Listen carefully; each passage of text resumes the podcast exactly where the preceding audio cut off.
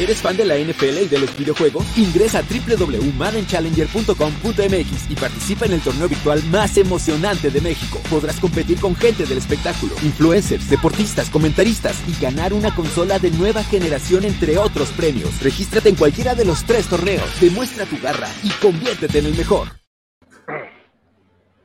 Hola, hola, ¿qué tal? Es un gusto estar nuevamente con ustedes esta mañana, pues es lunes de platicar de todo lo que se llevó a cabo este fin de semana y les quiero, antes de continuar, dar la bienvenida a todas las personas que están con nosotros aquí en Buenos Días Fútbol. Les recuerdo que pues este fin de semana tuvimos sorpresas, tuvimos decepciones y varios, varios aficionados quienes ya están llorando por primera vez en mucho tiempo, pero ya estaremos entrando en ello. Mejor quiero darle la bienvenida a Carlos Rosado. Bienvenido, Carlos, ¿cómo estás?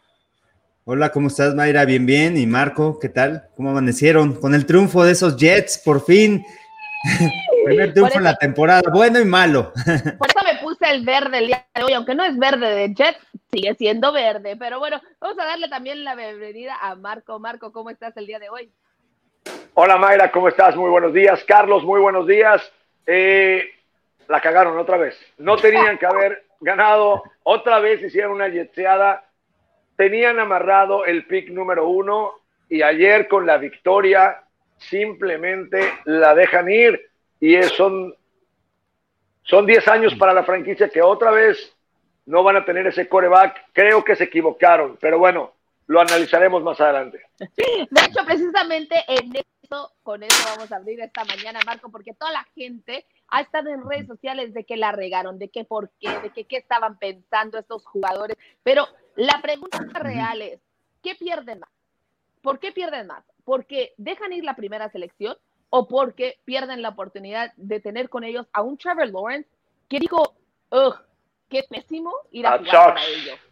A ver, Carlos, ¿qué opinas?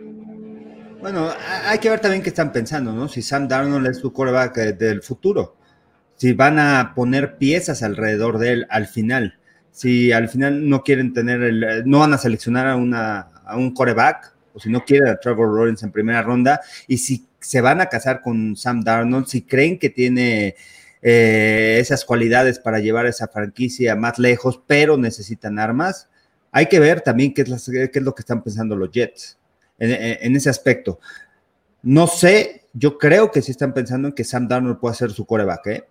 Y que van a poner piezas alrededor de él. Y puede ser Mira, la situación. Y la otra cosa, Mayra, es, a ver, tú nunca me hubieras podido convencer como jugador de perder un juego. O sea, aunque me hubieras puesto ah, un montón de dinero al frente, no me hubieras nunca convencido de perder un juego porque el futuro sería mejor y si perdemos podemos agarrar al primer coreback. No, nunca lo hubiera aceptado. Ahora, ojo, Sam Darnold lo sabía y Sam Darnold tuvo que dar su mejor juego y si yo fuera Sam Darnold, haría lo posible y lo imposible por ganar un partido. ¿Por qué? Porque si no lo hago, mi reemplazo está en la puerta. Entonces, o sea, hay, ¿sabes? Hay cosas encontradas, directivos que quieren ya no ganar, no quisiera decir perder, ya no ganar, y jugadores que dicen, si no gano, mi reemplazo está en la puerta y si gano, se va. Eh, entonces, son una mezcla de cosas. Al final, como fanáticos, dices, tienen que perder pero como jugador nunca va a aceptar salir al campo para no ganar. Eso es prácticamente imposible. Ni, ni como entrenador, ¿no? Tú preparas los partidos para ganar, lo dijo, acuérdate, cuando lo Herman Edwards, you play to win the game. Carlos, no, juegas para ganar. Espérame. Los directivos, eh, puse esta mano, los directivos quieren ya no ganar. Los jugadores nunca se van a dejar ya no ganar. En medio tienes a un coach que le conviene a ambas. O sea, le conviene obviamente salir a ganar, pero también le conviene por su futuro como coach tener al draft pick número uno, ya sea para reclutar a este jovencito, eh. que como dice Mayra, muy, muy incorrecto.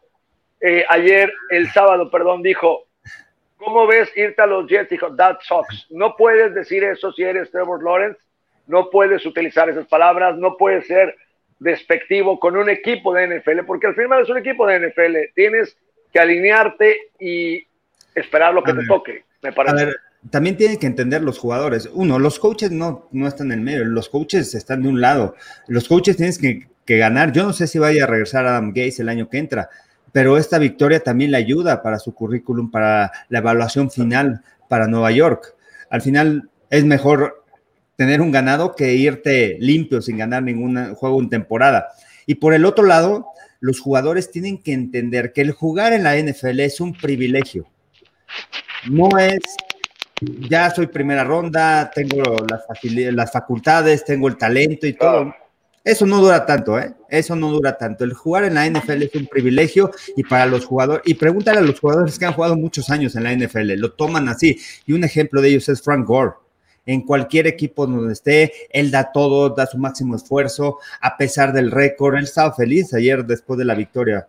Claro, es el primer 10 para el gane. Es claro. el primer 10 para el gane.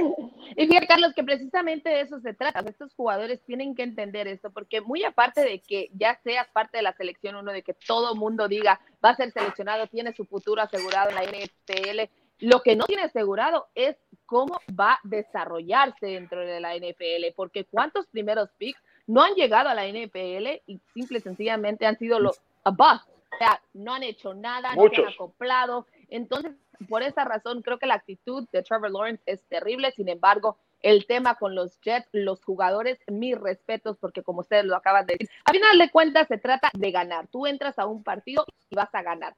Y no importa nada más. Y también, como lo dices, Carlos, el tema de que estos jugadores están viendo su futuro. Ellos tienen que asegurar su propio futuro dentro de la NFL. Así que ese es un tema que tienen. Y hablando precisamente de futuro, este partido, ¿cómo lo gana el equipo de los Jets? ¿Lo gana el equipo de los Jets o lo regalan los Ángeles Carlos, ¿qué nos dices?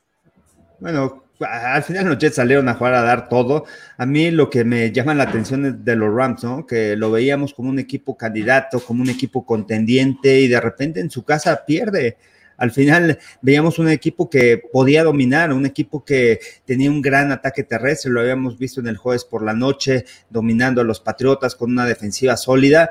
Y el día de ayer realmente, pues, altibajos en, este equipo de los Rams, ¿no? O sea, sin ser tan contundentes en el ataque terrestre, sin un Goff tan sólido, sin una defensiva que pudiera detener. Entonces, crea dudas con el equipo de los Rams y lo platicamos la semana pasada, Marco, el tema de los Rams son de, de veras, no, es tipo como los Raiders, lo que veíamos de los Raiders, que de repente daban un juegazo y de repente, pues no sabes, ¿no?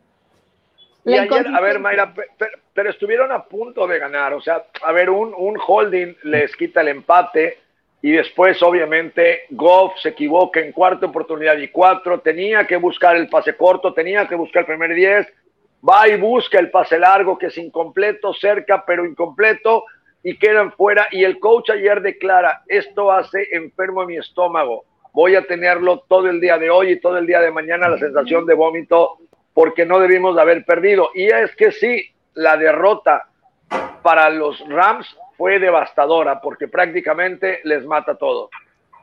Así es. Bueno, hablando de devastadoras, de cosas devastadoras y el hecho de que estos aficionados han conocido lo que es perder, ya lo platicábamos al inicio, pues resulta de que los Patriots han quedado eliminados. Algo que no ha sucedido desde el 2008 para todos esos aficionados que se subieron al barco durante esta era de Tom Brady y Bill Belichick, pues esta temporada ha sido la temporada no solamente atípica, sino la temporada en donde han aprendido a perder.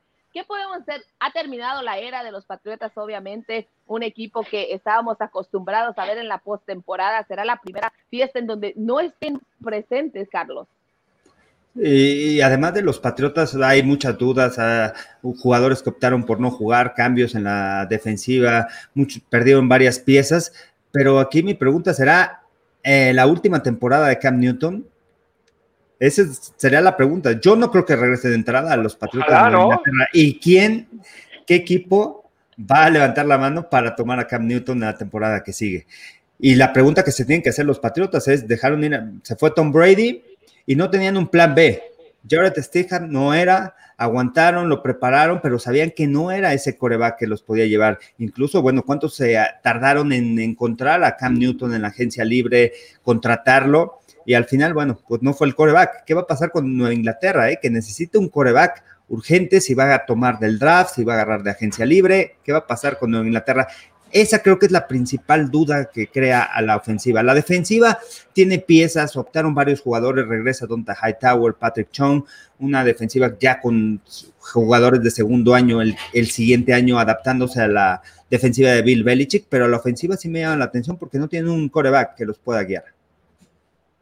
Bueno, Bill Belichick ya debería pensar en el retiro, Carlos, porque está manchando su legado. O sea, a ver, vamos a hacer, vamos a hacer las cosas como son, ¿no?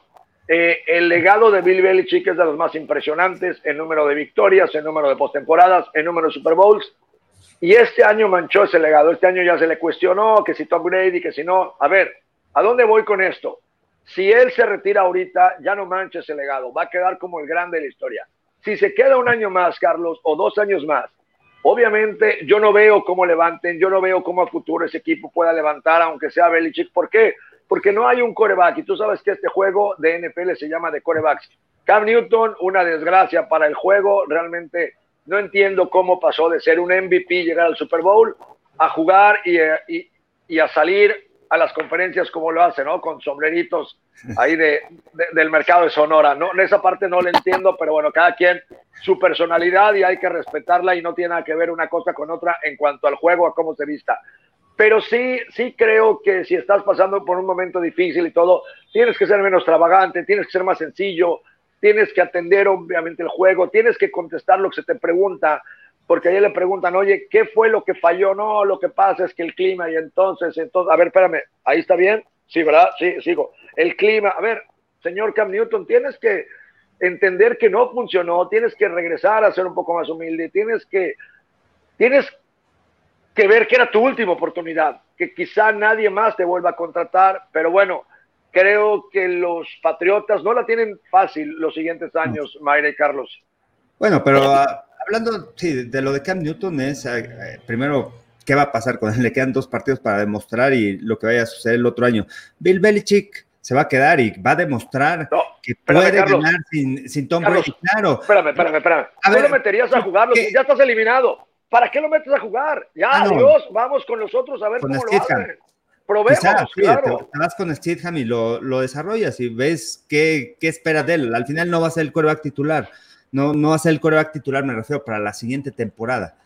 Pero el tema de Bill Belichick, de, de retirarse, no. ¿Por qué, ¿Por qué, se retira un coach de la NFL? Porque se aburre. Es muy cansado, cansancio. Porque es muy cansancio y porque también quieren tiempo con su familia. Bill Belichick tiene todo ahí, tiene a sus dos hijos en el staff de cocheo, ¿por qué se quería retirar? Está ahí, está cómodo. Quiere demostrar también que puede ganar y que el no tener a Tom Brady, que él puede ganar a pesar de que no tiene a Tom Brady. Ya vimos que no, Carlos. Y eso también es orgullo para él, ¿eh? Pero fíjate que yo no diría que ya vimos que no, porque esta temporada para ellos fue terrible, porque tú lo acabas de decir. Una, no tuvieron un plan B. Dejaron ir a Tom Brady porque no le trajeron las armas que él les estaba pidiendo. Ahora, traen a un Cam Newton que, como tú lo dices, se esperaban grandes cosas de él. De hecho, los primeros partidos demostró que podía, que todavía estaba dentro de él, regresar a ese, al nivel donde, es, donde fue el MVP. Sin embargo, los últimos partidos después de pasar por coronavirus, después de las lesiones, no ha sido la temporada para él. Yo no estoy convencida de que Bill Belichick no apueste un año más por y yo sé que puedes decir, estás loca, que te tomaste esta mañana, que comiste, pero creo que existe la posibilidad, y más por conocer el tema de Bill Belichick y como a él le gusta desarrollar a sus quarterbacks. Entonces, creo que este año lo tomó bajo su manga, pero no fue suficiente, no tuvo esas horas que tienen por lo regular los entrenadores con sus quarterbacks por todo el tema del coronavirus. Entonces, yo me atrevería a decir que podríamos ver a Bill Belichick con Cam Newton una temporada más. Sin embargo, el tema de que Bill Belichick se retire, Carlos, estoy totalmente de acuerdo contigo. Bill Belichick tiene que demostrar que es un coach aparte de Tom Brady. Porque ese legado del que hablas, Marco, no lo puede establecer si siempre va a estar a sus costillas el nombre de, Tom Brady. Creo que para dejar un legado como entrenador lo tienes que hacer con cualquier jugador que tengas. Y por esa razón... Y no lo hizo. Pero bueno, tu punto es muy válido, tu argumento es eh, muy válido. El, a ver, no tuve el tiempo suficiente, lo voy a desarrollar. Yo creo que Bill Belichick eh, es una de las, eh, de las apuestas. Yo creo que apostaría más por buscar a alguien en la agencia libre, Eh, por ejemplo, ya vimos ayer que Wentz levantó la mano y dijo, yo no estoy aquí para hacer bancas, si van con Hortz, yo me voy, fue un gran llamado, ya hablaremos de eso, pero así como Wentz, hay muchos agentes libres y vienen chavos del college que pueden llenar los zapatos y empezar de nuevo. Yo no gastaría tiempo con alguien viejo y cansado, refiriéndome a, a Cam Newton. Yo me iría por algo nuevo, yo reconstruiría la franquicia y obviamente de ahí empezaría Carlos, pero también es tiempo de empezar a retirarse, ¿no? Eh, pensar, pero creo que el año que entra no, para Belichick. Lo que sí es que, ¿cuál, ¿cuál es el plan B de este equipo? No lo tuvieron con Tom Brady este año. O sea, realmente, tú, tú cuando, como sabes como directivo, cuando vas a vas a dejar ir a algún jugador, a ver, tienes ya un plan B, ¿qué vas a hacer? ¿Vas a draftear a alguien? ¿Vas a reclutar a alguien? ¿Vas a tomar a alguien en la agencia libre? ¿Ya le echaste ojo a alguien? ¿Vas a gastar tu dinero? Sabemos que los Patriotas tampoco es un equipo en el que gaste mucho en el tema del draft, que escoge ese tipo de jugadores. Quizá, para mí, creo que van a buscar a alguien en agencia libre, algún cambio. Carson Wentz puede ser una buena opción para ellos.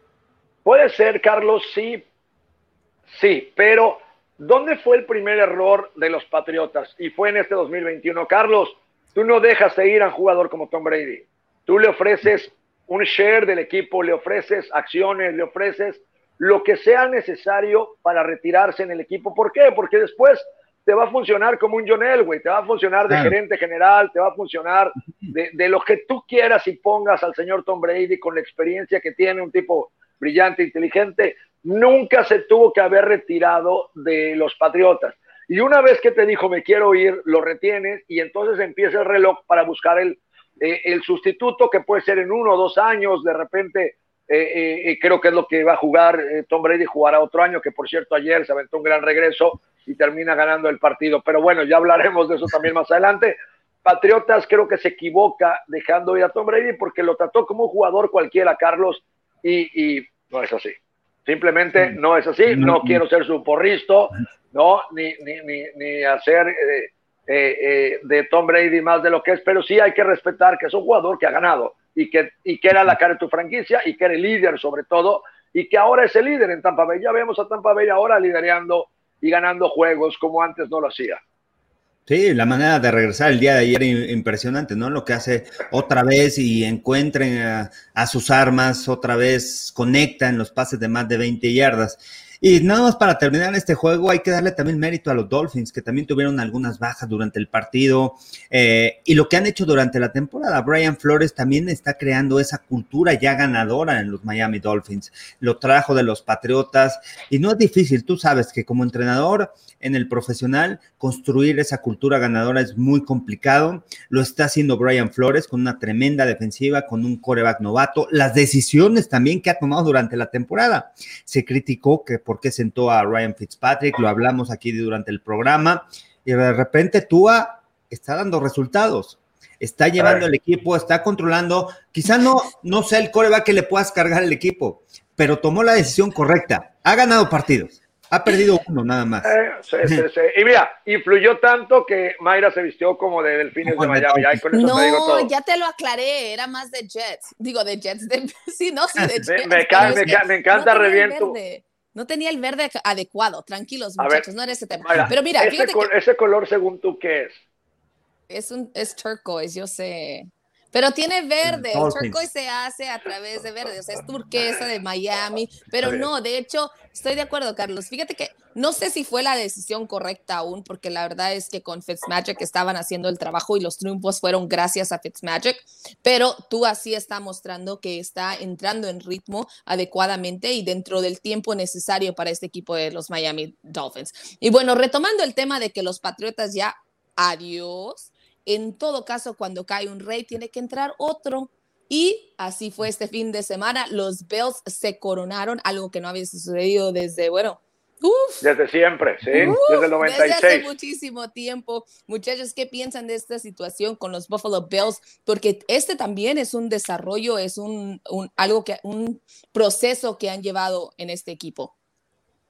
Para mí. Carlos, no sé, no sé qué opinas, Carlos, pero, pero si pudiéramos graficar lo que habla Mayra, que estoy completamente de acuerdo, eh, cae un rey, llega otro rey, y después de 13 años, Mayra, si lo pudiéramos graficar, veríamos cómo subieron escalón por escalón por escalón. El año pasado ya daban pinceladas, este 11 ganados, 3 perdidos que vemos en pantalla, lo trabajaron durante más de 10 años, no fue fácil encontrar a un coreback como Josh Allen, no fue fácil hacerse de un receptor como Stephon Diggs, en fin, la defensiva, Tredavious White, Milano, han puesto un gran equipo, Mayra Carlos, y de verdad, de verdad merecen estar en ese puesto. Y, es muy interesante, ¿no? Cómo han ido construyendo este equipo, empezando con el entrenador, trayendo a Sean McDermott. Eh, ¿De dónde viene McDermott? Viene de ese árbol de Andy Reid, estuvo con las Panteras, llevó al equipo como coordinador defensivo al Super Bowl. Hay que también encontrar la pieza indicada que dirige a tu equipo. Y creo que lo encontraron desde su primer año. Hicieron una gran evaluación. Y de ahí los coordinadores ofensivo y defensivo. Te vas con Brian Dable, con la experiencia que tiene, campeón nacional con Alabama, estuvo en los Patriotas, trae esa cultura, un genio también a la ofensiva. Y a la defensiva te vas con Leslie Fraser, otro que también estuvo en Filadelfia, del árbol de Andy Reid, que también fue head coach en la NFL. Y desde ahí empiezas a construir a tu organización.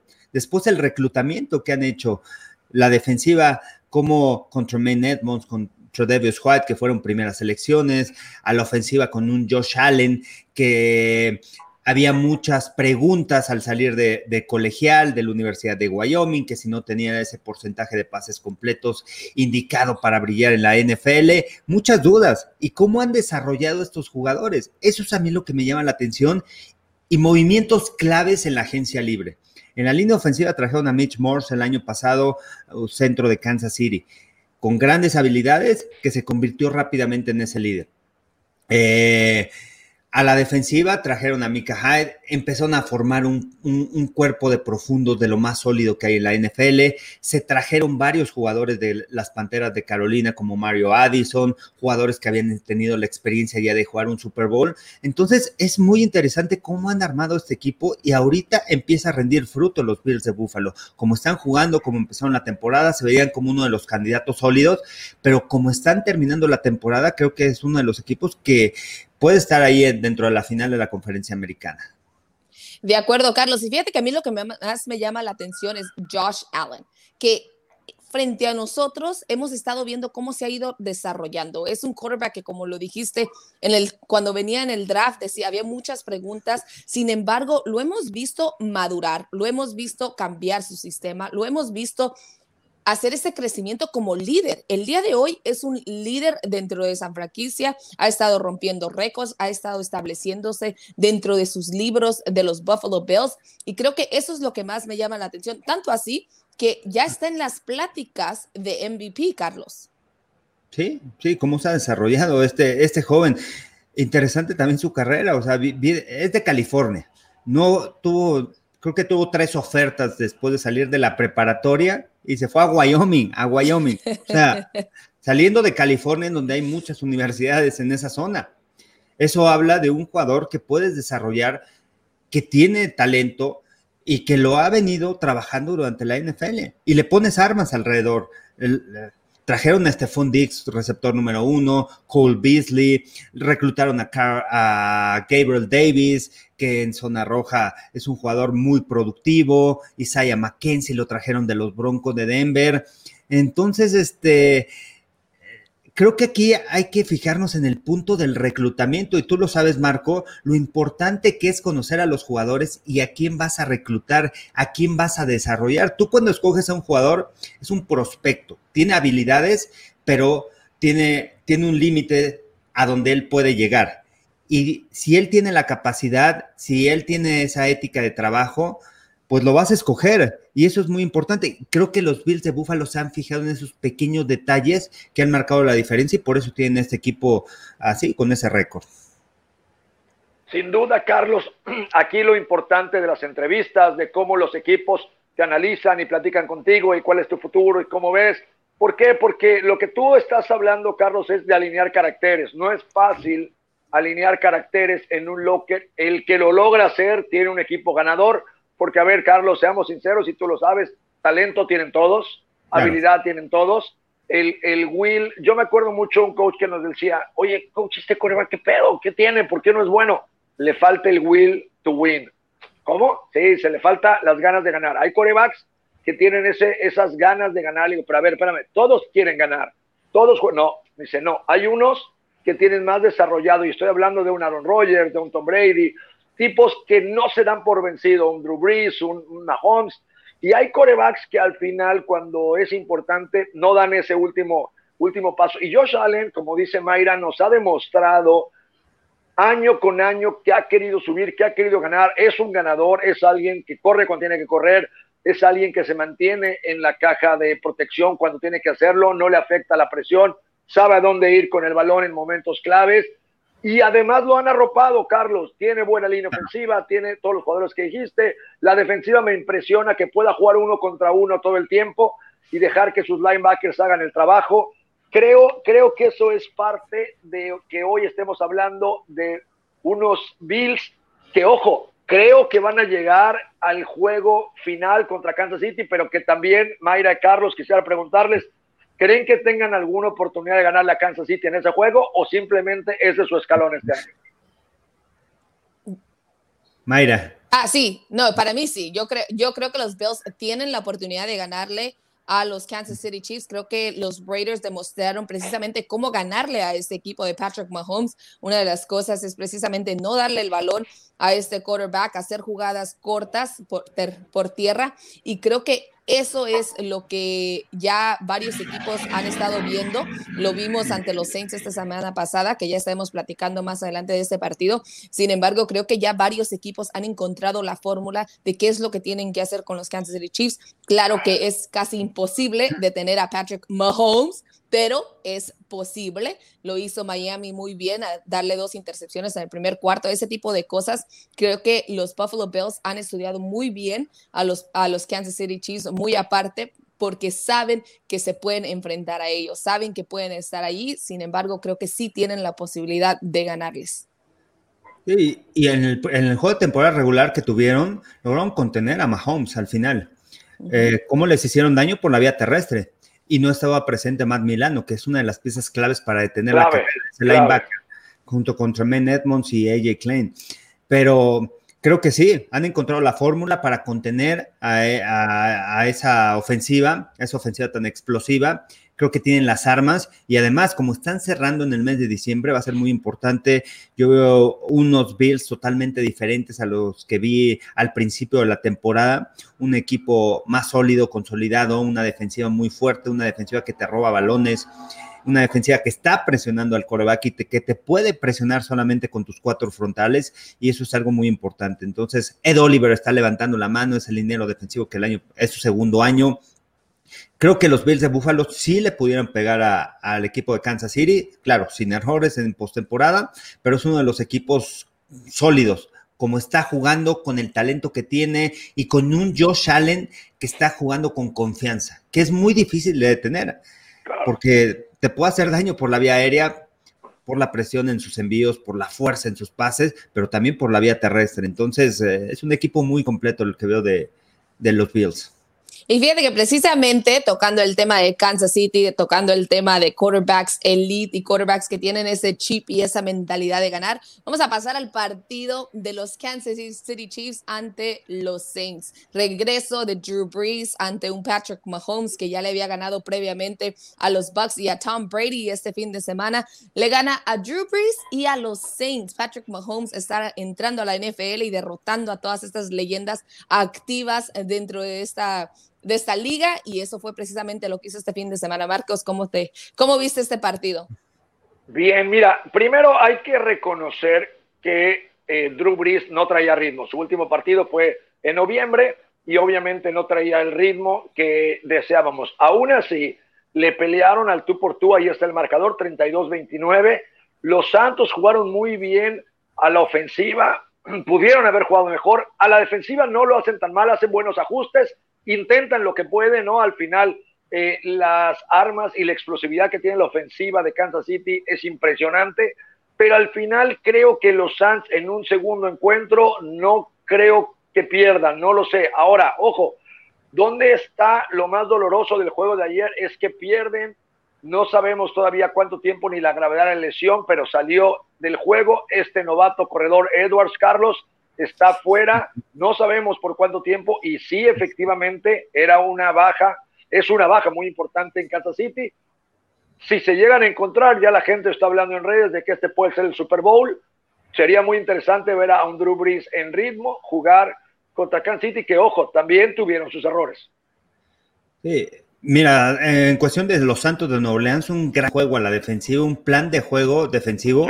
Lograron contener a Mahomes. ¿Qué es lo que necesitas? Oye, oye 32 puntos, ojo. Estamos hablando de contener 32. con 32 puntos, pero bueno. Siempre, es que es Mahomes. Hay niveles y, este es Mahomes. Y, tres pases de anotación, ¿eh? Espérame, espérame, espérame. ¿También, le vas a, ¿También le vas a Kansas City, Mayra? Yo le voy a los 31 equipos. Me bajé ah, de los, o sea, de los, los Raiders, como ya están eliminados no, no están eliminados. Los Raiders tienen 2% todavía. Disculpa, disculpa Carlos, que. No, nada más, para.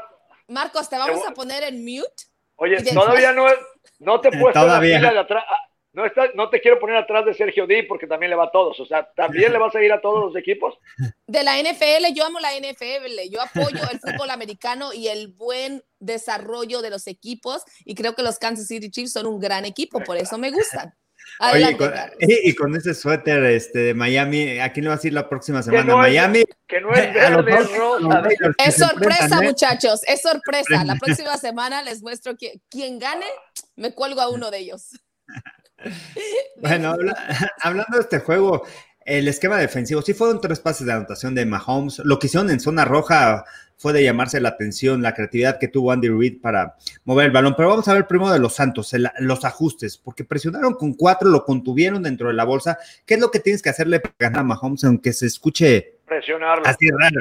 No dejar que vaya por fuera de los tackles, no dejar que extienda las jugadas. ¿Por qué? Porque te hace pedazos con la velocidad que tienen los, los receptores, la comunicación que tiene con Kelsey, con Tyreek Hill y la facilidad que tiene para lanzar el balón, realmente te mata y es muy difícil eh, mantener a los receptores tanto tiempo. Lo mantuvieron y presionando solamente con cuatro hombres. Creo que fueron cuatro capturas las que consiguió, las que consiguieron los Santos. Y atrás, utilizando dos safeties atrás. Dos safeties, ¿para qué? Para que esas trayectorias cruzadas, esos postes, esos pases de más de 25 yardas no te hicieran daño. Sin embargo, tienes una un genio a la ofensiva como es Andy Reid, como es Eric Bienem, el coordinador ofensivo, que captaron luego, luego. No, no estamos pudiendo mover el balón, no están jugando zona atrás, no están jugando con dos safeties atrás. ¿Qué vamos a hacer? Hay un hombre extra atrás, vamos a correr el balón. Y eso es lo que le funcionó a Kansas City para mover, empezar a mover el balón en el partido. Tuvieron más de 100 yardas corriendo la bola. Y en zona roja, la creatividad. Eh, el tema de, Andy Reid dentro de la zona roja es impresionante. ¿Viste esa anotación de Harman? que, es el pase mala y le es increíble. esa anotación que hizo Harman fue espectacular. Y, a ver, a ver, Mayra, Carlos, eh, si juegan el Super Bowl, vamos a, vamos a quitarnos el traje. Todo el mundo, la verdad, y, concuerdo con Mayra, nos gusta cómo juega Patrick Mahomes. Es, eh, ha puesto realmente otro, otro nivel en el sentido de, de espectáculo, nos gusta tal. Vamos a quitarnos un poco ese traje eh, creo, los tres de, que tenemos de, de Patrick Mahomes. Si jugaran el Super Bowl, estos dos, en febrero, ¿creen que los Santos le puedan ganar a Kansas City? Por supuesto. yo también. Yo también. ¿Y sabes qué pieza les faltó a la ofensiva? Michael Thomas. Porque Kansas City les empezó a jugar personal y los receptores no se separaban de los profundos, estaban pegaditos. Michael Thomas es un jugador que te desbalancea. En el uno contra uno le pone dos profundos, pero cuando lo tienes personal en la línea de golpe es físico, mete muy bien su cuerpo y Drew Brees confía mucho en él. Les, hizo falta a la ofensa. Y de hecho, fíjate, Marcos, que yo, yo tenía a los Saints ganando este fin de semana con el regreso de Drew Brees, yo ponía a los Saints dándole el upset a Kansas City Chiefs, porque yo sí creo que el equipo de los Saints tiene muy buen equipo y tiene una gran defensiva además. Entonces, creo que como dijiste, faltó el ritmo de Drew Brees. Sin embargo, yo creo que si estos equipos se enfrentan en el Super Bowl, los Saints tienen muy, muy grandes posibilidades de ganar. Pero bueno, hablando del Super Bowl, vamos a ver cómo está el panorama para la postemporada por parte de la americana. Ah, no, nos dicen que primero hablemos de los Eagles y los Cardinals, ¿o cómo? No, nos vamos a ver el, el, panorama de la postemporada. Aquí la producción manda, aquí la producción manda. No, yo, por eso decía, en este momento así está establecido en la americana, los Kansas City Chiefs tendrían el bye, así que tendría la oportunidad de descansar Patrick Mahomes, los Dolphins ante los Steelers, los Colts contra los Bills y los Browns contra los Titans. Muchachos, ¿cuáles de ellos creen que todavía podría quedar fuera de esta postemporada con dos semanas por jugarse? Carlos. De estos ninguno, creo. Yo no creo. Así que firmado. Los, Dolphins van contra los Raiders, los Raiders se van a jugar todo en este partido. Sin embargo, como están jugando la confianza que tienen los Dolphins, van a ganar. Los Colts quizá le puedan quitar a los Titans, complicado, ahí tienen el mismo récord, son 10 ganados, 4 perdidos para los dos, me parece. Eh, los Browns, como jugaron ayer en la noche, oh, me siguen llamando, eh, se me hace muy interesante el trabajo que está haciendo Kevin Stefanski a la ofensiva, la creatividad en esa ofensa. Perdieron a, su guardia derecho, no jugó ayer, está fuera. Y esa línea ofensiva sigue abriéndole los huecos a los corredores y dándole protección a Baker Mayfield. Un fútbol americano interesante lo que están jugando los, los Browns. Creo que así se va a quedar, ¿eh? No van a haber algún cambio. El cambio que pudiera haber es el los Ravens, Carlos, los, Ravens, ¿crees que se metan o no? Es que quién sacas. No e-, ese sé es el tema, ¿quién sacas? sí, no, no, no. No, yo no creo que los Dolphins vayan a perder este, los últimos dos juegos. Es contra los Raiders, y contra. No, no creo, ¿eh? No creo. no creo que le ganen los Raiders. Yo ya que me estaba haciendo ilusiones con mi 2% de calificación que tienen los Raiders. Pero será un partido difícil, eso sí. Se hablando en serio, será un partido complicado para Miami. Creo que los Raiders, después de lo que han hecho en estos últimos partidos, tienen que cerrar de alguna forma importante mm. para John Gruden hacer ya con una modificación con el tiempo para hacer nuevos ajustes en esa defensiva, que es lo que les ha fallado en toda la temporada. Creo que no será fácil para el equipo de Miami tener ese triunfo, por esas razones que creo que todavía tiene posibilidad Baltimore Ravens de, colgarse a, esa, a la postemporada. Sin embargo, será muy, muy difícil que cambie el proyecto. De acuerdo con ustedes, muchachos. Y bueno, ahora sí vámonos al otro lado porque Vamos a hablar del partido que nos decía la productora, las Águilas de Filadelfia, el equipo de las Águilas de Filadelfia, quienes han tenido una, diríamos, renación, rebirth, renaissance, rebirth, algo así. ¿Por qué? Porque tuvieron una nueva cara con Jalen Hurts, sin embargo, este fin de semana no les alcanzó ante los Cardenales de Arizona, quienes ganaron 33 a 26 en casa. Carlos, ¿cómo viste el partido? Mira, Jalen Hurts está demostrando que hay, se va a quedar como titular dos grandes partidos los que ha tenido con las Águilas de Filadelfia y eso es lo rescatable para los Eagles, ¿no? Que al final se quedan cerca, que pelearon al final, estuvieron cerca, sin embargo no se llevan el triunfo y este y con eso me quedo Jalen Hurts de, de, las Águilas de Filadelfia que aún todavía tiene una pequeña posibilidad de quedarse con el este de la de la Nacional que se enfrentan a los Cowboys la siguiente semana. Y por parte de Arizona, otra vez la ofensiva empezó, empezó a mover el balón, empezó a encontrar Kyler Murray a DeAndre Hopkins.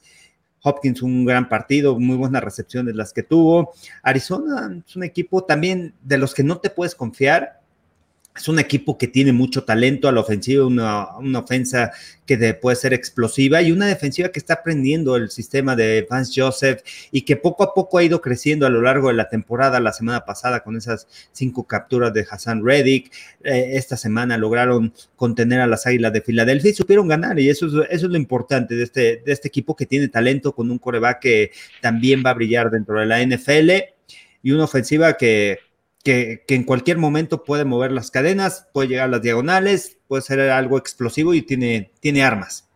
Carlos, ojo, pero aquí, aquí ya creaste un problema gigantesco y no se crean los problemas hasta que alguien abre la boca.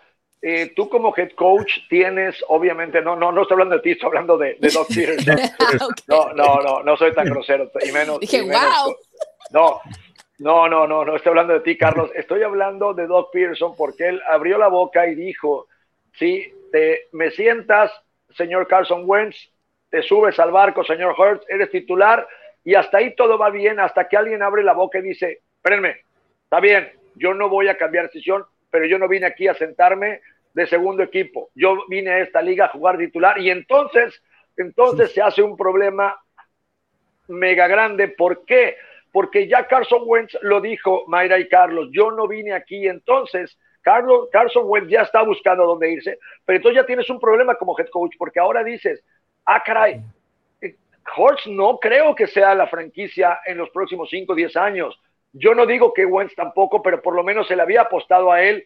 Y ahora tienes un tema de que uno se te quiere ir, el otro no está a la altura y al final te vas a quedar sin ninguno de los dos y vas a tener que buscar a uno nuevo. Creo que ahora Philadelphia Eagles tiene un problema bien grande porque el señor Wentz abrió la boca y dijo, y está estoy de acuerdo con él, ¿eh? yo no vine aquí a sentarme, discúlpenme, fue tu decisión, estoy en una mala temporada, pero creo que no es justo. Y mira, Marcos, ¿qué opinan? Yo, yo te digo dos cosas. Una, Carson Wentz, cállate la boca, porque no se trata de abrir la boca, se trata de, poner las acciones sobre el emparrillado. Tú no vienes a sentarte aquí, entonces demuéstralo ganando, demuéstralo siendo un líder, demuéstralo creando una ofensiva que te respete, porque vaya que eso todo se fue por fuera. No lo hizo en ningún momento, lo acaba de decir. Entonces, ¿cómo vas a ir ahora a abrir la boca y decir, ah, yo no voy a sentarme? demuéstralo. Ahora, no, nadie te está sacando del equipo. Así que se hace, gana, gana el puesto. Jalen Hurts está adentro, lo está demostrando. Dices, no es la cara de la franquicia en cinco años. ¿Por qué no? Hemos visto como jugadores, como jugadores se desarrollan en su segundo o tercer año después de estar sentados, después de estar aprendiendo de los demás y estudiando dentro de la NFL. Entonces, ¿por qué no puede ser en la imagen de los Eagles en los próximos dos, tres años. Ahora, te repito, Carson Wentz sigue como parte de la franquicia. Ponte tus pantalones de niño grande y di, ok, Jalen Hurts, tú estás allí, pero ¿qué crees? Ese sigue siendo mi equipo y yo voy a demostrarlo tanto en el entrenamiento como cuando me den la oportunidad. Por esa razón, esas declaraciones de Carson Wentz a mí más que nada se parece un berrinche de niño grande. Un berrinche de niño chiquito. Es un berrinche, pero te pone a temblar. Sí, pero te, pone, a temblar. Bueno, porque al final le has pagado mucho dinero y al final tiene razón. O sea, al final, a ver, tuvo un mal año, tiene contrato, tuvo un mal año. Yo lo dije y lo dije de broma, pero al final creo que tiene que serlo. Este chico se tendría que ir a la India dos o tres meses a, un tema ahí, encontrar a los monjes y regresar para que vuelva a salir del hoyo en que se metió. Porque, a ver, si es un atleta, sí puede serlo y sí puede ser ese coreback, pero no lo hizo y este año cavó un hoyo muy grande del que no puede salir. Pero hoy tienen de titular al novato que lo está haciendo bien porque está corriendo la bola, pero tampoco creo que sea un Kyler Murray, pero al final es un atleta y está sacando, ayer tiró cuatro pases de touchdown, aunque perdieron, pero bueno, lo hizo bastante bien. No lo sé, la otra es dejar ir a, a Wentz. A ver, pues vete, busca tu camino, ni modo, el dinero que perdimos ya lo perdimos, ya te lo dimos, pero tampoco creo que Hortz sea la solución para los Eagles. Pero igual yo estoy equivocado y Hortz sí es ese coreback. miren, eh, también, Wentz tiene todavía, porque le extendió un contrato, ¿no? Fue el año pasado cuando le dieron ese contrato. ¿Qué van a hacer las Águilas de Filadelfia? Seguramente lo van a intentar cambiar, porque tampoco quieren perder dinero. ¿Y desde dónde empezó todo el programa? Escogiendo a, a, Jalen Hurts como segunda ronda. ahí la cagaron. No sé, no sé, a lo mejor no confiaban en Carson Wentz. A, lo, mejor fue, el mensaje fue, no confío en Carson Wentz. Todo puede pasar. ¿Qué sucede en la temporada? Hay que analizar también lo que ha sucedido en la temporada. y, tuviste a Justin Herbert. Pudiste haber escogido a Justin Herbert en lugar de Hort si querías un coreback. Y, hay muchos pretextos, hay muchos pretextos, porque se esa línea ofensiva ha sufrido muchísimas bajas, las lesiones, y ese podía ser un pretexto para Carson Wentz. Entra Jalen Hurts con la misma línea ofensiva, le ganan a los Santos de Nueva Orleans y estuvieron cerca de ganar Arizona. Pero la actuación es totalmente diferente. La ofensiva es movible, la ofensiva eh, la tienes que ver. O sea, no, no olvídate de las estadísticas, verla, verla en el terreno de juegos es algo diferente. Y eso te llama la atención como, como gerente general, como dueño, dices, a ver, este chavo está moviendo al equipo. Carson Wentz no es ese coreback. Yo creo que Carson Wentz se va a ir. ¿Qué pasó con, eh, con Green Bay? Tan simple. Es una comparación similar, no es igual, porque es Aaron Rodgers, pero ¿qué le hicieron a Aaron Rodgers? Te voy a traer primer pick, primera ronda, Jordan Love, coreback. ¿Ah, sí? ¿Y qué hace Aaron Rodgers? Está teniendo su mejor temporada está para candidato al MVP. con bajas en la línea ofensiva, también como las ha tenido Filadelfia. ¿eh? Perdieron a su centro, perdieron a su guardia derecho, han hecho modificaciones, pusieron un tackle como guardia y están teniendo una temporada que pueden llegar al Super Bowl. Y no hubo pretexto. ¿Qué dijo Aaron Rodgers? Ni modo, me lo trajeron y lo tengo ahí en la banca. Ahí va y ahí lo va, está congelado. Ni siquiera estaba activo. ¿Y con Filadelfia qué pasa? Dejaron crecer malas actuaciones, pierde confianza Carson Wentz, le dan la oportunidad a Jalen Hurts y la aprovecha. Exacto. Entonces, son las diferentes mentalidades de los mariscales de campo, de los corebacks, a lo que voy. Reafirmando tu, tu, pensamiento, si tú le das oportunidad a Love, lo haría también, este, también haría Love un gran trabajo en los Packers, pero simplemente no le vas a dar la oportunidad ¿Por qué? Porque sabes que son buenos jugadores y buenos atletas. Y Carson Wentz efectivamente abrió la puerta para que se metiera Horst cuando tuvo que haber estado congelado, como lo ha hecho Aaron Rodgers. Completamente de acuerdo con ese punto de vista. Exactamente. Bueno, vamos a ver en unos segundos a ver qué es lo que dice la gente al respecto de lo que hemos estado platicando el día de hoy. Sí, dime, dime Carlos nada más es cuando tú evalúas un coreback y cuando se habla de fortaleza mental, esa es la fortaleza mental que tú tienes que evaluar a los jugadores antes de reclutarlos. Y eso lo tiene Josh Allen, por cierto, ¿eh? de los Bills. Exactamente. Exactamente, por eso era lo que decíamos, de que Josh Allen ha estado desarrollándose y por esa razón es que creo que Jalen Hurts igual podría hacer un tipo de quarterback que podría demostrar que es capaz de convertirse en la franquicia, en la, en la cara de la franquicia de este, de las Filadelfia Eagles. Bueno, ahora sí vamos a ver qué es lo que nos ha estado diciendo la gente. Por aquí nos dice Indra Guzmán. Hola, bienvenidos a invierno y por fin los Jets. Así es, por fin los Jets de 23-20 a Rams ya era tiempo de romper dieta. Es que es, época navideña, todo el mundo va a romper la dieta, todo el mundo va a empezar con el chocolate, los tamales. ¿Con qué van a romper la dieta ustedes, muchachos? Híjole, con todo, ¿no? Ya, sí, ya. ya, ya, ya, pusimos, no, a partir del 1 de enero me pongo a hacer ejercicio, ya eso ya está anotado. Así es. Dice Patita de Perro, buenos días muchachos, decepcionados por el partido de los carneros y como siempre el cornerback siempre tiene sus altibajas y es muy decepcionante y no creo que lleguen así al final de la conferencia.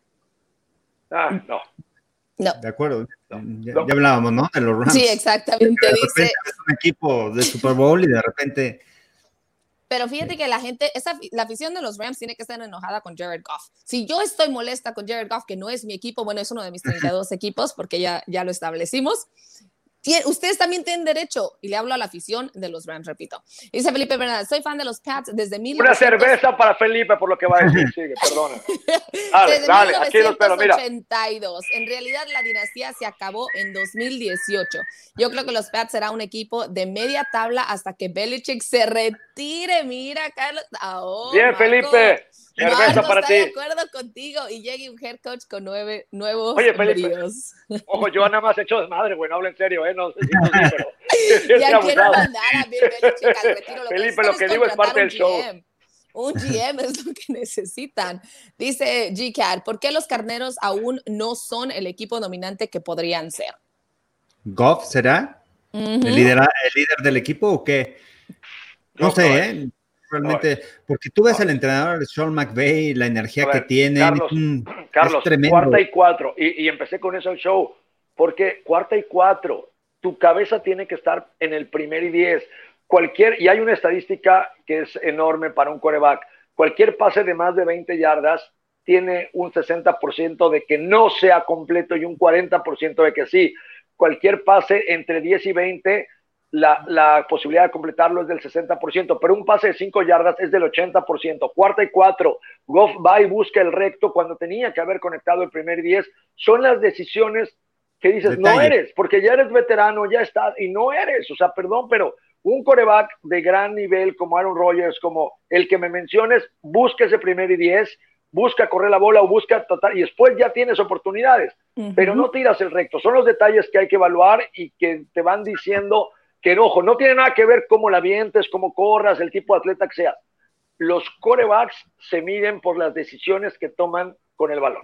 Y ya su propio entrenador dijo que no era muy inteligente. Así que regresemos al, comentario anterior. Yo, bueno, tiene razón, pero porque no me conoce bien, pero sí, sí, estoy de acuerdo.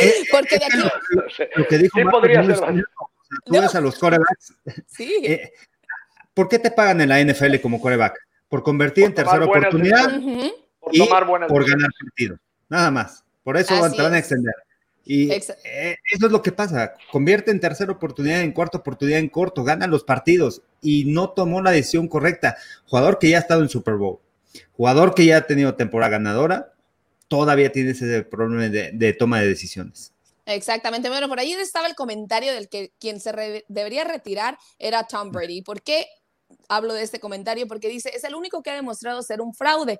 Tanto ha demostrado ser un fraude. No, espérame, ayer, a ver, espérame, no. Exactamente, a, es, a eso ah. voy. El día de ayer regresaron los fantasmas de Atlanta. Tom Brady, después de ir abajo 17-0 con los Bucks ante los Falcons termina ganando este partido. Ahora sí, vive Marco. El, el viernes yo hablaba de eso. A mí no me gustaría como equipo de la Nacional enfrentar a Tom Brady en playoff. ¿Por qué? Porque el cuate es un ganador. Ayer lo vimos y ayer, fíjate, estaba viendo el marcador 17-0, van perdiendo y dije, a ver, Tom Brady, aquí vas a demostrar si realmente lo vas a hacer en playoff o no, porque al final Atlanta, a pesar de que no ha ganado, no tiene un mal equipo, son jugadores de NFL, como siempre comentamos, y regresa y gana el partido porque si lo perdía estaban casi fuera eh, de, la pelea. Lo gana porque realmente es un líder, es un cuate que dice voy a ganar a costa de lo que sea, y en playoff no le vas a ganar, es un competidor, él es el ejemplo de competidor, y,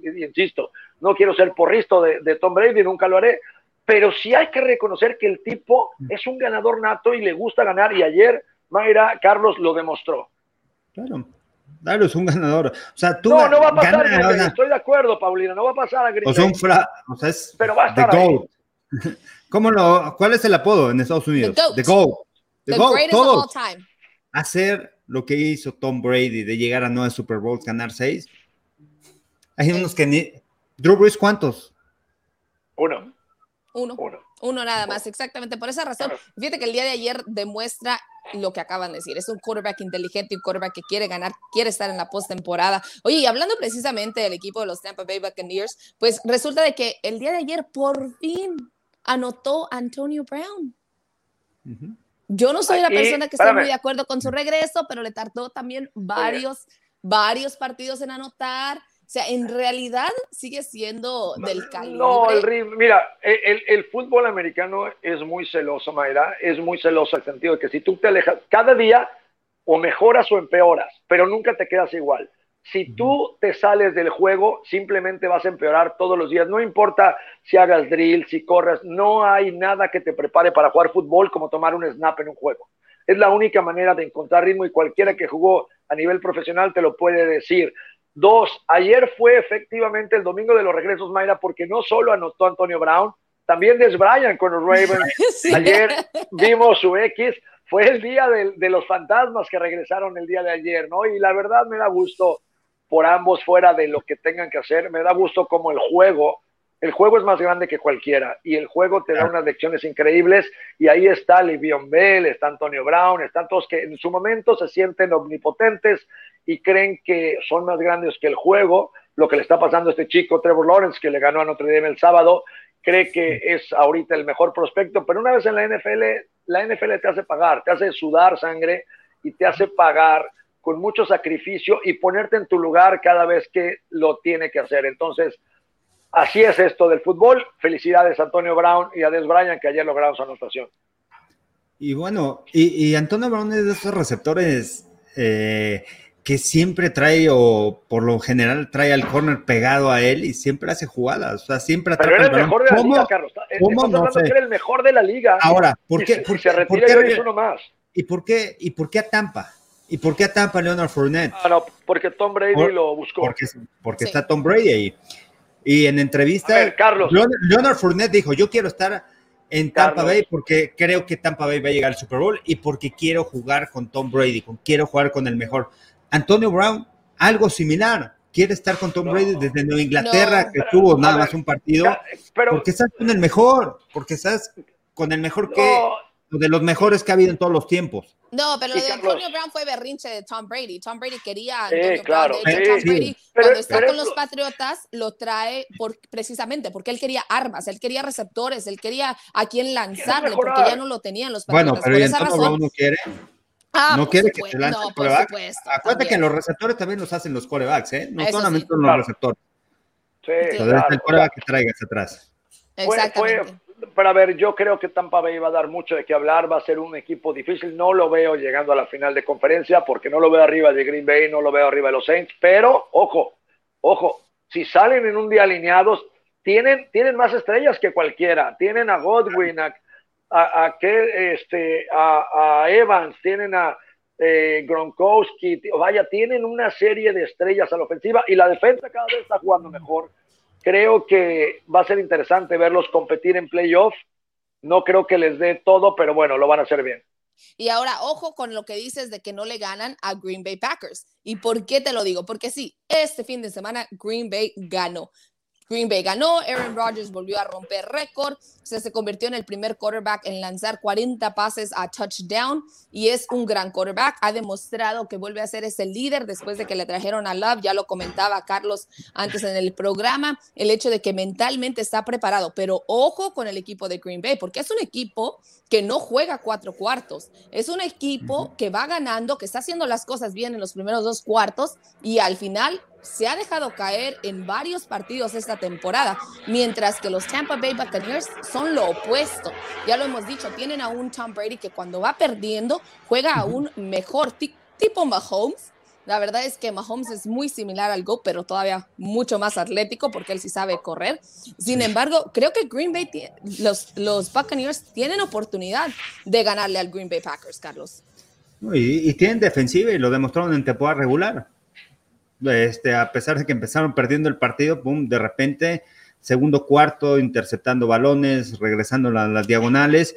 Y entonces el equipo de los Bucaneros tiene un equipo sólido, un equipo sólido que ha aprendido a ganar. Creo que esta victoria, como se la llevaron en contra de Atlanta, les va a ayudar mucho para la postemporada el darles la confianza de que pueden ganar, de que pueden venir de atrás y al final que, que se llevan un triunfo. Apretado, sí, contra Atlanta, pero al final la manera como, como regresan es creo que lo que les va a volver a dar la confianza y va a ser un equipo fuerte en postemporada. Y de lo que dices de Green Bay, totalmente de acuerdo, que no está jugando los cuatro cuartos a ese mismo nivel.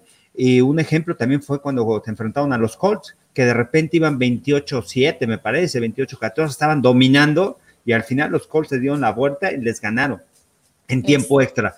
Lo que vimos también el sábado en contra de, las Panteras, que empezaron moviendo el balón bien, pero las Panteras ahí estaban, nada más por ese balón suelto también de Teddy Bridgewater que cambió también el rumbo del partido. Y hablando de las Panteras, y ahorita entramos más a tema rápido porque con el tiempo corre, Washington pierde Sí, Dallas gana, estuviste en el estadio, eh, cuéntanos un poco de cómo vivió la gente esa victoria contra San Francisco, que al final vuelve a aprender, increíblemente vuelve a aprender la velita de esperanzas, porque si le ganan, eh, si gana los dos partidos que tiene y Washington pierde uno, que ojo, Dallas va contra Eagles y contra Gigantes, muy ganables, Washington va contra Seahawks, muy complicado, los Cowboys se meten, ahí está, 6-8 Washington, 5-9 Dallas, 5-9 Gigantes. Filadelfia está fuera con 4-9. Cuéntanos cómo se vivió en el estadio ya que estuviste ahí. De reírse estas cosas, la verdad, viendo, viendo los números que tiene esta, esta división. Sin embargo, fue muy interesante, lo comentaba en la transición de la octava Sports, el hecho de que varias familias están divididas. Es como que el papá era cowboy, la mamá era Niners, se juntan, los hijos se dividen y la casa estaba dividida, pero al 50%. La mayoría de aficionados, claro, sí eran de San Francisco. Creo que el equipo de los 49ers tenía más esperanzas de estar allí. Sin embargo, fue lo opuesto. ¿Por qué? Pues porque, como lo acabas de decir, los Cowboys se mantienen con las esperanzas en, en vivo, mientras que los 49ers quedaron eliminados, los campeones de la NFC se despiden ya de la postemporada oficialmente, a pesar de que les quedan dos partidos. Las bajas no le ayudaron y el día de ayer Nick Mullins, pues no es un quarterback que los iba a llevar a la postemporada. Se decía, se hablaba del tema mucho de que no era el líder dentro de esta ofensiva. Después, al final, entró CJ, hizo una conexión con Kendrick Bourne y les decía que era era curioso porque antes de esa anotación, obviamente eso fue ya para cerrar el partido, empezó la gente a irse, o sea, la gente de San Francisco empezó a irse, empezaron a pagar las apuestas, la afición de los Cowboys bailando, eran más de 30 mil aficionados presentes. el, 20%, no, era el 20, lo comentamos fuera, el 20% del estadio según Jerry Jones, solo va a meter al 20 como le dijo el gobernador, pero bueno, creo que las matemáticas de Jerry Jones son diferentes. Oye, pero ¿qué ambiente, eh, Mayra, se vivió ahí en el estadio después de la victoria? Eh, eh, ya comentaste algo, la gente muy contenta, felices, ¿no? Sí, la gente bailando, cantando. De hecho, por primera vez vi el tailgate tan antes del partido y después del partido. No había visto un, asado en los estadios en toda la temporada. Se sentía muy raro, la verdad. Claro, tan raro como es el hecho de que los Cowboys todavía tengan la posibilidad de estar en la postemporada. Pero bueno, ya vamos a, vamos a terminar, a cerrar, porque ya estamos a punto de dar el adiós el día de hoy aquí en Buenos Días Fútbol. Entonces, nada más recordarles que este fin de semana también los Seattle Seahawks calificaron a la postemporada al igual que los Green Bay Packers, quienes ahora ya están en primer lugar. Así pinta el panorama en la nacional. Green Bay Packers tendría un descanso que le va a, le va a caer muy bien a Aaron Rodgers y a este equipo. Los Vikings ante los Saints, los Buccaneers contra los Seahawks, los Rams contra the Washington Football Team, en lugar que, bueno, podría ser de los Dallas Cowboys. Muchachos, ¿cómo ven? Va a ser muy interesante. Carlos Green Bay ya se trepó, ya no va a soltar esa posición y, va a ser muy interesante. Ahí veíamos los partidos, quién juega contra quién, veíamos a unos Rams que irían contra Washington o contra Dallas, y obviamente son partidos muy desgastantes. Eh, que obviamente cuando Green Bay regrese va a tener la ventaja del descanso. Tú sabes, eh, ustedes saben que una semana de descanso en este nivel de temporada es, vaya, oxígeno puro. Entonces va a ser muy interesante cómo se desarrolle la nacional. Todavía pueden cambiar cosas en la nacional. La americana está más definida, la nacional todavía puede sufrir algunos cambios. Ya no veo que Green Bay le quiten el lugar número uno, pero abajo puede todavía moverse eh, eh, las semillas para ver quién juega contra quién. Eh, yo creo que se va a quedar así. Me gustaría, me gustaría que Cardenales y tres equipos de la oeste de la Nacional calificaran a postemporada. Y no veo a nadie, ¿eh? Chicago por ahí está cerrando fuerte que es el, eh, el único que puede cambiar alguna de las cosas, la posición número 7. Y me parece que Washington al final, al final, al final, al final, ¿crees? ¿Crees? es que, ¿sabes qué, Carlos? Va contra Seahawks. Yo, yo, no apostaría contra ninguno, ¿eh? Carlos, ya le ganó, ya le, o sea, a ver, va a ser difícil. Washington, yo no veo ganándole a Seahawks cuando Seahawks. No, ya jugó. Ya, jugó, jugó. Contra Seahawks. Perdió. Perdió. Yo, no lo, yo no los veo ganando. Hay que, ver el hay que ver el calendario de Washington, porque Dallas va contra Filadelfia este fin de semana y cierra contra Gigantes, me parece, ¿no? Así es. Pero bueno, ya estaremos repasando más. Nosotros vamos a darle la gracia a todas las personas que se conectó. Y además, mira, Tyson les manda un fuerte saludo. Saludos, Tyson. Me gusta su programa más y me encanta más que Marco está muy tranquilo. Porque tenemos, porque tenemos, yo lo explicaba, Mayra, realmente, que además agradecerte que estés con nosotros, le das una amplitud y un dinamismo muy padre al programa. No, es además un programa de fútbol americano. Cuando no estás, pues sí, sí, eh, mi vocabulario es diferente y los molesto, pero bueno, contigo no, pero bueno, oigan, producción, ¿por qué no cerramos con el video de Mayra en el estadio que puso ahí en redes sociales para que no si lo tengamos por allá a la mano? Ayer estuvo ahí viendo cómo se cerraba el techo del estadio. Ya saben, eh, ella vuela por todos lados y va a todos los estadios. eso es lo que hace más interesante nuestro programa. Así es que, pues qué bueno. ¿Ahora dónde vas? ¿Ya, ya a casa o, vas a otro estadio?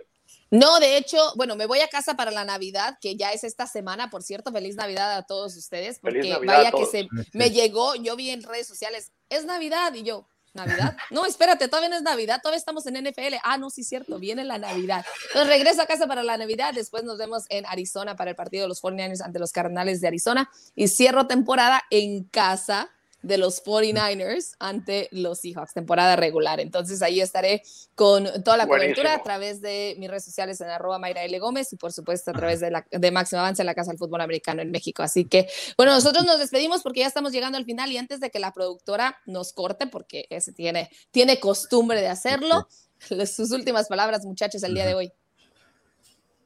Bueno, nada. Ah, mira, ahí está el video. Carlos, ahí está el video. No. Ahí está la casa de Jerry Jones. Pero, está, está diciendo, se quedó al final. Sí, de hecho me querían dar una escoba y le dije a la señora que no sabía qué era eso, que si era para volar. Al, oye, no había nadie. Efectivamente, te quedaste, que eso, eso es dos horas después del partido, ¿no? No, esto de hecho es una hora después del partido, es lo que acostumbro quedarme después de los encuentros, una hora, dos horas, dependiendo cuánto duren las conferencias de prensa. Y pues ya voy y me despido. Me gusta ahora sí que tomar ese último respiro del estadio, creo que es una bendición poder estar allí, conocerlo y pues los invito a todos a que me sigan en mis redes sociales en arroba Mayra L. Gómez, ahí tengo varios videos de todos los estadios que me ha tocado conocer en los últimos años. oye Mayra, una pregunta, ¿cómo son las conferencias de prensa? Ahorita son virtual. Son por Zoom, ¿no? Sí, siendo virtual, pero ustedes están en el, palco de prensa y de ahí se conectan con... Ok. Sí, de hecho es curioso porque, escuchas la pregunta ahí a tu lado y luego la escuchas también en los audífonos. Entonces sí, pero continúa siendo todo virtual a pesar de que estamos dentro. De hecho, le comentaba a algunos colegas que así era. Pero bueno, muchísimas gracias a todas las personas que estuvieron el día con nosotros. Disculpen si no alcanzamos a leer sus mensajes. Los invitamos porque tenemos Buenos Días Fútbol el miércoles y el viernes, donde regresa Marco Martos a todo lo que da. Y entonces sí, con su vocabulario tan interesante para Tan elocuente. Oye, soy de la CTM Culhuacán, ahí me tocó nacer, no puedo evitarlo. Fui a la prepa 5, ¿qué les digo? En nombre de nuestra productora Grecia Polet Gonzalo, muchísimas gracias. Nosotros nos despedimos. Hasta la próxima. ¿Qué color es el